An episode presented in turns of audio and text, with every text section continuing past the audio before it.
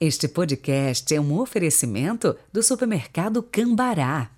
43 3325 7755, Londrina, Paraná.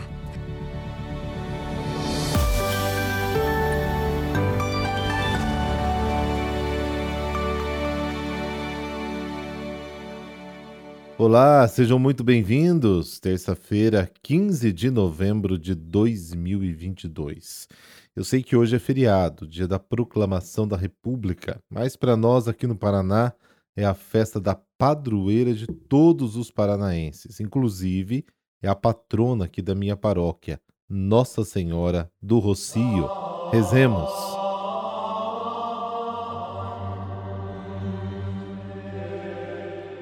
Pelo sinal da Santa Cruz, livrai-nos Deus, nosso Senhor, dos nossos inimigos.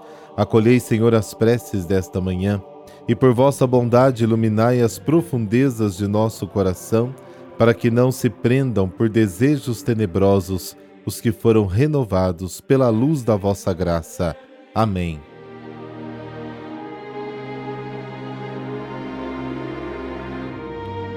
Lucas capítulo 19, versículos de 1 a 10. O Senhor esteja convosco, Ele está no meio de nós. Proclamação do Evangelho de Jesus Cristo segundo Lucas. Glória a vós, Senhor. Naquele tempo, Jesus tinha entrado em Jericó e estava atravessando a cidade.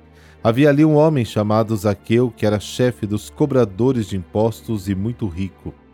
Zaqueu procurava ver quem era Jesus, mas não conseguia por causa da multidão, pois era muito baixo. Então ele correu à frente e subiu numa figueira para ver Jesus, que devia passar por ali. Quando Jesus chegou ao lugar, olhou para cima e disse: Zaqueu, desce depressa, hoje eu devo ficar na tua casa. Ele desceu depressa e recebeu Jesus com alegria. Ao ver isso, todos começaram a murmurar, dizendo: Ele foi hospedar-se na casa de um pecador. Zaqueu ficou de pé e disse ao Senhor: Senhor, eu dou a metade dos meus bens aos pobres, e se defraudei alguém, vou devolver quatro vezes mais.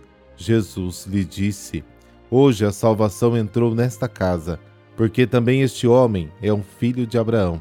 Com efeito, o filho do homem veio procurar e salvar o que estava perdido palavra da salvação. Glória a vós, Senhor.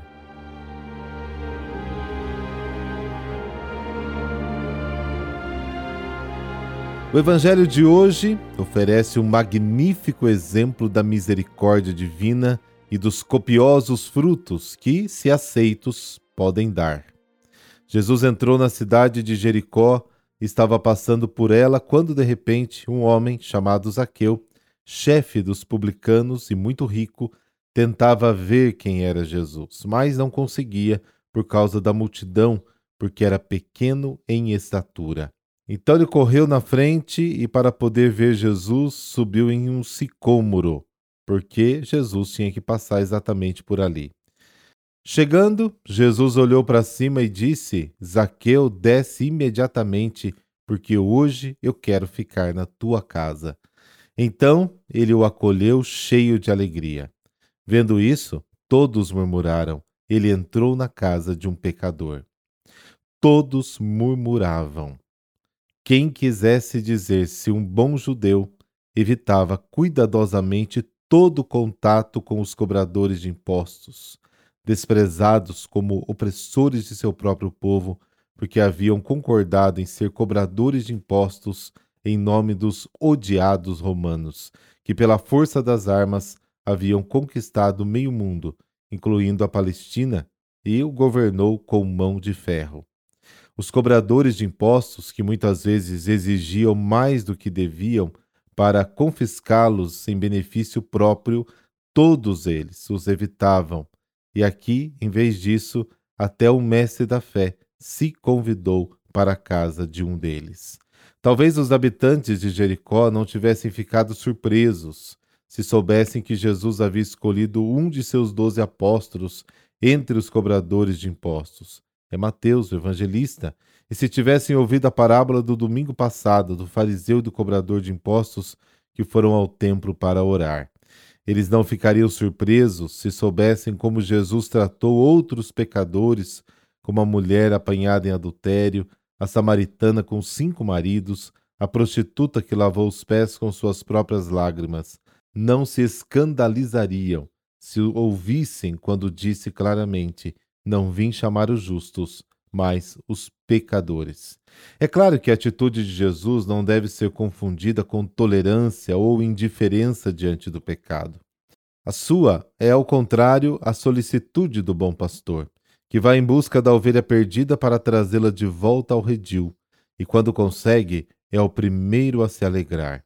Ele consegue, voltando ao evangelho de hoje, com Zaqueu, que demonstra compreender o significado do gesto surpreendente de Jesus. Reconhece-se pecador e corresponde à inesperada benevolência do Mestre, declarando: Ei, Senhor, darei metade do que possuo aos pobres, e se roubei alguém, devolvo quatro vezes mais. O comportamento de Zaqueu é louvável por várias razões. Em primeiro lugar, ele devolve os bens roubados e com juros. Com efeito, não basta arrepender-se do mal cometido, o arrependimento sincero também envolve reparação na medida do possível, e não apenas em termos de roubo ou trapaça, por exemplo. Envolve pedir desculpas àqueles que ofendemos deliberadamente. Em segundo lugar, ele mostra preocupação com os meios afortunados.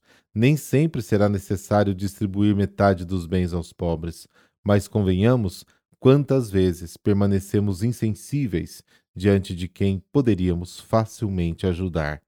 O fato de Zaqueu se deixar intrigar pela pessoa de Jesus também merece ser sublinhado. O que lhe contaram sobre ele não era suficiente. Ele queria ter certeza direta. Foi então procurá-lo para vê-lo. Nisso ele se assemelha a outro personagem do Evangelho, o nobre e culto Nicodemos, aquele que foi a Jesus de madrugada para lhe pedir explicações, e desde então se tornou seu discípulo, um dos poucos que permaneceram fiéis a ele até o Calvário. Zaqueu e Nicodemos, dois homens muito diferentes. Eles se tornaram exemplos para aqueles que, por outro lado, fazem ouvir dizer o suficiente e, portanto, não sabem o que estão perdendo. O encontro com o Divino Mestre, um conhecimento adequado dele, pode realmente mudar uma vida.